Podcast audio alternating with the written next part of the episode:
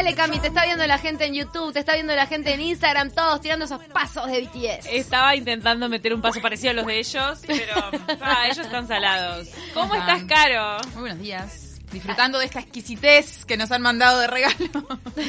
a mí no, a ustedes, yo llegué de rebote. Claro, llegó a su columna y dice, yo soy repocha. Y le empezó, viste, le ofrecí. a mí convidame, ¿no? Pero no es esa gente que hace cumplido, hay mucha gente que hace cumplido. No, no, empezó con el bizcocho, la torta, perfecto. Está bueno, hay, que, hay que alimentar bien a nuestros eh, columnistas que nos traen, nos traen temas increíbles porque uno dice, ¿qué puede tener que ver BTS, esta banda grupal de Corea que está rompiendo todo a nivel mundial con la columna de género.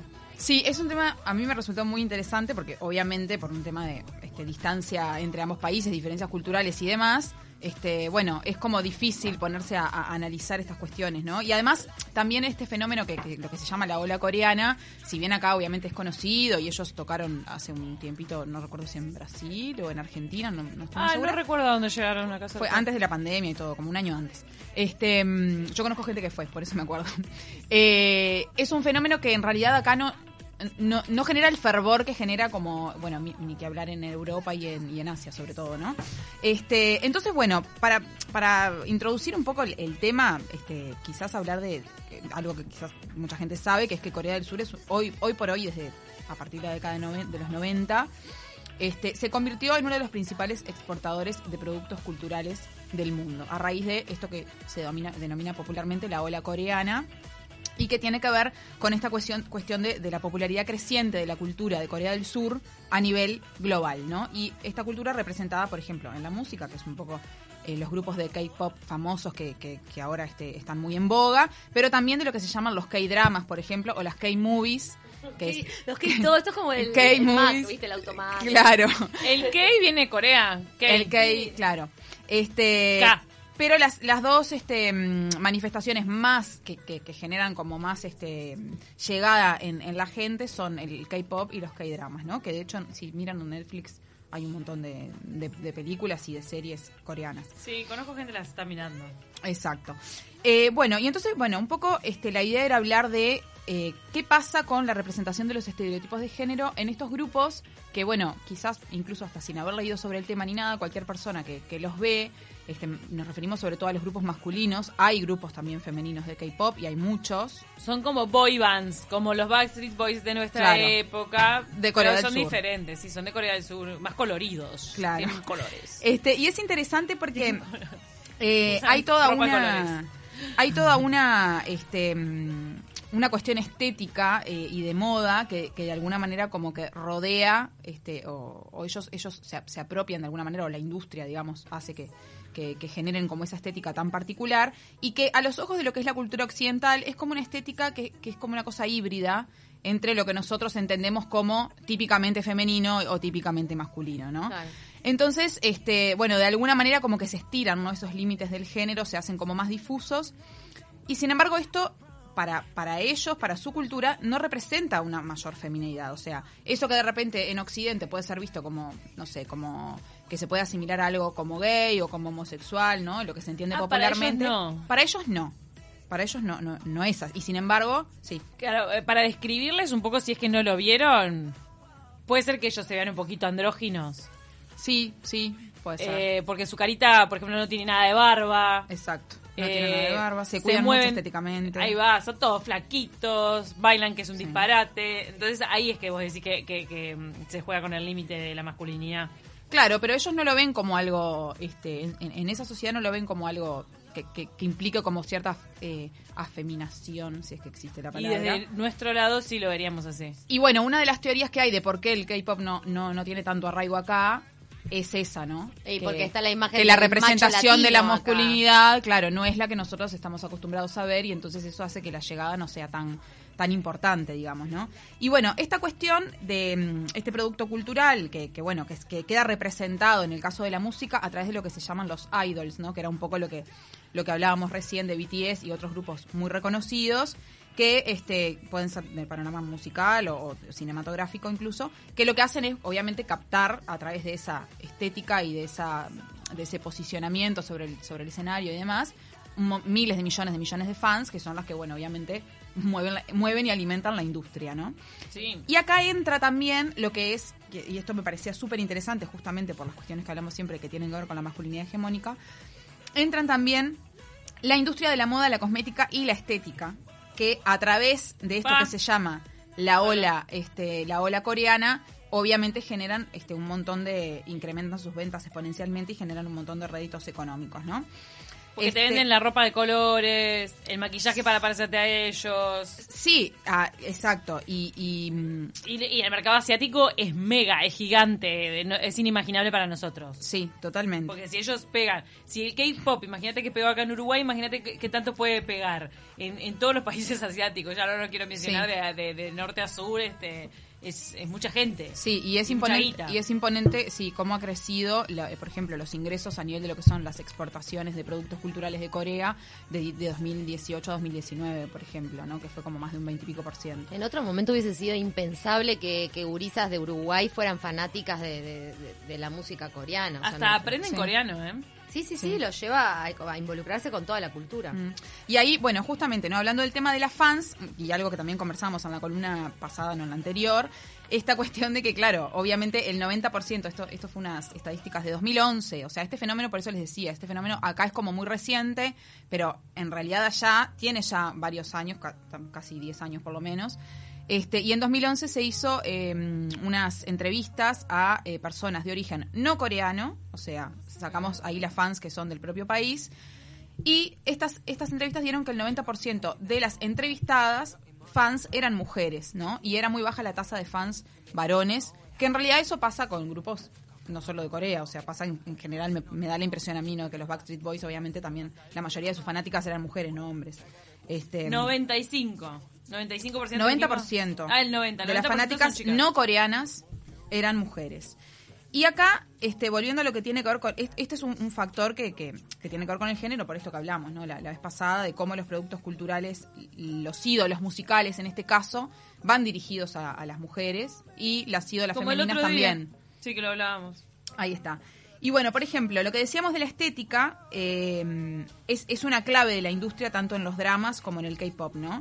Y lo interesante, uno de los puntos que me parece interesante, es que esto es indistinto del, del, género de la persona. O sea, vieron que acá siempre comentamos todo lo que tiene que ver con la presión estética y de, determinadas, este, determinados parámetros corporales y demás, en el caso occidental para las mujeres, para cumplir con un determinado estándar. Y en el caso de Corea esto es indistinto. O sea, el uso de maquillaje, la ropa colorida, que era lo que vos comentabas recién, Cami, esta cuestión de como de la extravagancia, el cambio en las tonalidades de cabello que normalmente es con colores llamativos y una cuestión como del cabello también muy cuidado. Sí, me parece que se aplica a los dos, a los varones y a las mujeres, que son estrellas de, la industria, ¿no? Voy a hacer un comentario y no quiero que parezca racista, pero ellos son muy parecidos de repente para nuestro ojo occidental. Si vos ves a los siete pibes de BTS, ah, sí, hay veces que te puede costar un poquito, tenés que dar un ratito para decir, bueno, este es uno, este es otro. Está, son medio parecidos. Entonces si se tiñen de color, me parece que se diferencian un montón. Y no es racista esto, simplemente no, estoy contando lo que me pasa. No, quizás sea una estrategia de marketing internacional, incluso que cada uno tenga un color distinto. Que si todos quedan morochos, es como un ejército. Pero eh, acordate de, de repente la, la moda, este, los momentos de las Spice Girls y todo, como siempre se hace como una, una distinción de rol en la Tenías la latina, la rubia, la afrodescendiente, y la, o sea, es así. Viste que lo, tratan de, identificar con Sí, eso también lo que te permite es como abarcar una mayor cantidad de público, ¿no? en, los Backstreet Boys, sí. Hay la identidad propia de ellos, digamos, como abarcar un poco más. De que elijas a uno como favorito, como fan. Nos manda, nos manda Margaret, una oyente, eh, dice, a mí me encanta New West, que hay algunos integrantes que no sé si son hombres o mujer, tal cual, que son androginos, son muy capos, capes. No sé qué, qué sí. estoy mirando una foto y parecen hombres. Eh, hay una chica. Sí, en realidad, este, esto, lo que decíamos recién, ¿no? Ellos, em, a raíz de, obviamente, de imposiciones que tienen que ver con la industria y con lo que la industria considera redituable, adoptan esta estética, pero esta estética no es considerada afeminada para ellos. O sea, ellos maquillaje, usan maquillaje. Siguen, siguen siendo, a, a los ojos de su sociedad, siguen siendo masculinos. Es, es un signo de masculinidad, no es visto como algo femenino. Mirá lo que con lo que te lo voy a atar. Y acá acabo de tener un razonamiento que cobro. e- Este minuto de radio va a cobrar, lo voy a cobrar, ¿eh? Lo voy a cobrar porque acabo de tener un momento de, radio, Camila, iluminación. Estoy mirando las fotos de Nuest. Mm. ¿Se llama Nuest? Dije. ¿Cómo se llama esto, Margaret? Por Dios. Nuest. No es. Lo estamos escuchando, ¿Nuest? ¿Se llama Nuez o Nuez? Nuez.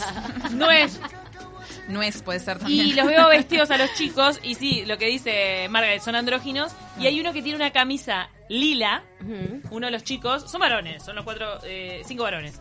Eh, uno tiene una camisa lila con una moña. Como Claro. si fuera la camisa de la abuela. Claro. Que ahora se usaban la, la- Bueno. la camisa de moña. ¿Sabes con quién lo asocio y quién la está rompiendo en Occidente con este look? ¿Quién? Harry Styles.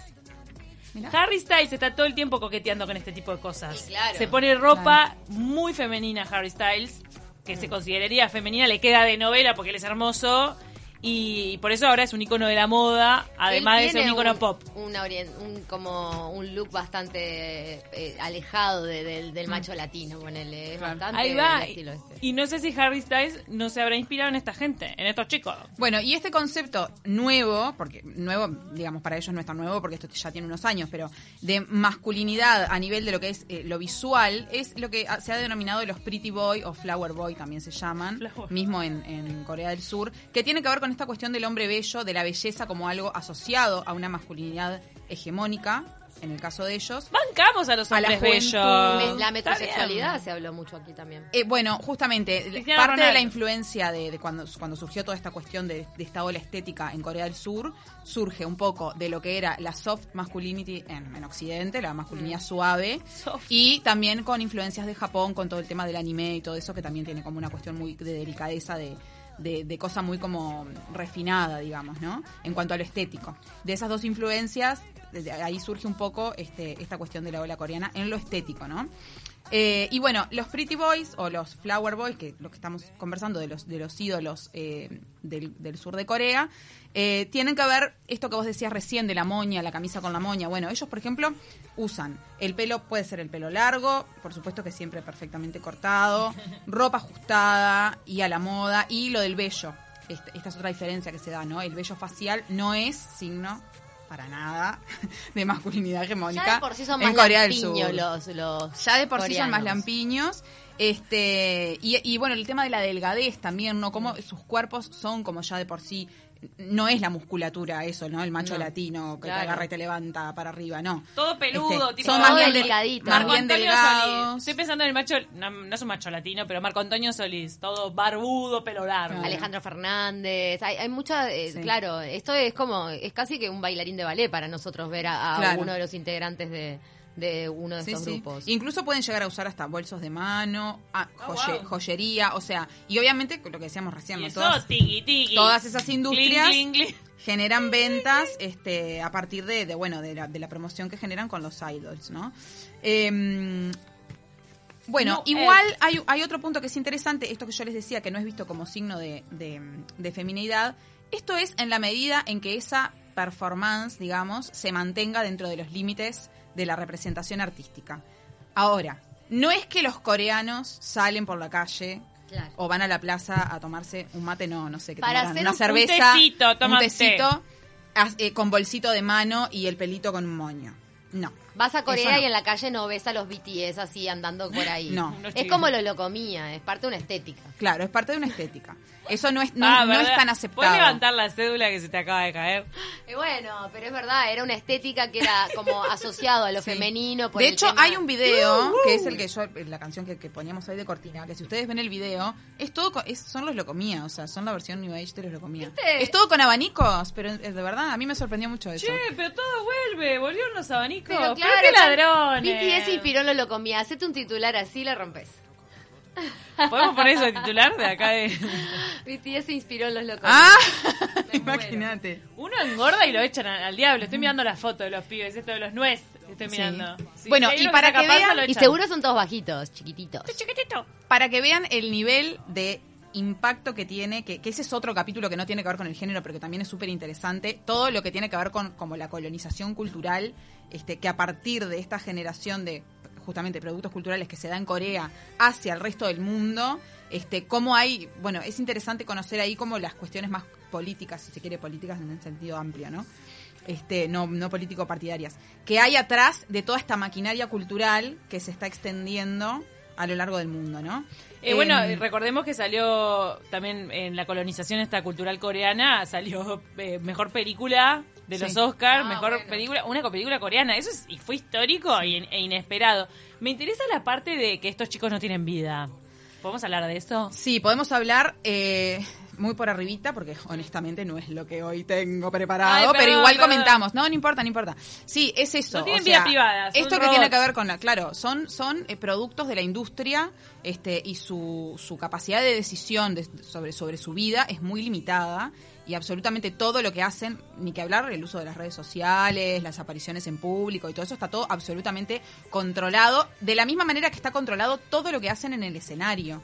O sea, si ustedes se ponen a leer, por ejemplo, lo que implica, el nivel de exigencia que implica eh, los movimientos, eh, la perfección de la puesta en escena, o sea, es todo como muy, muy controlado. Y la vida de ellos también, ellos no pueden tener una novia sin que de alguna manera eso esté aprobado por su manager o por alguien que los represente. Está pensado ya desde el punto de vista del merchandising que, que los pibes tengan novia es negativo para el mercado. Sí, y una cosa interesante es que en Corea del Sur está como mal visto el tema de hacer terapia.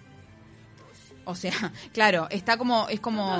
yo no, recuerdo ahora si es como un signo de debilidad o cómo es la historia, pero la cuestión es que nadie hace terapia y hay mucha, una cuestión muy complicada con el tema de los suicidios en adolescentes, justamente por esto, porque como de alguna manera la sociedad no los habilita a hablar de las cosas que les pasan y, de las presiones que sienten y etcétera, etcétera. Tengo una salvedad en eso porque en los países donde sí está totalmente... Eh, asumida y extendida la terapia, también hay altos índices de suicidio. Creo que tiene un poco más que ver eso con el tema de la, de la exigencia y la presión social para ser alguien y de, los estudiantes, que es impresionante, ¿no? sí, tal cual. En el mundo oriental. Y acá, esto último que estamos hablando, lo voy a, lo voy a atar a, a, un, punto que, que también me parece como tremendo, que tiene que ver con las cirugías estéticas.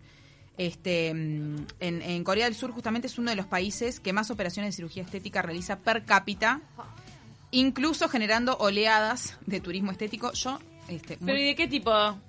Bueno, la más, la que más se hacen, para que no... A ver, a ver, chachán. Operación de doble párpado son las más comunes. Ah, claro, se, se, redondean los ojos. Se redondean los ojos y se sacan un poco los rasgos asiáticos. Todo esto que estoy diciendo. Qué dolor, me da un dolor eso.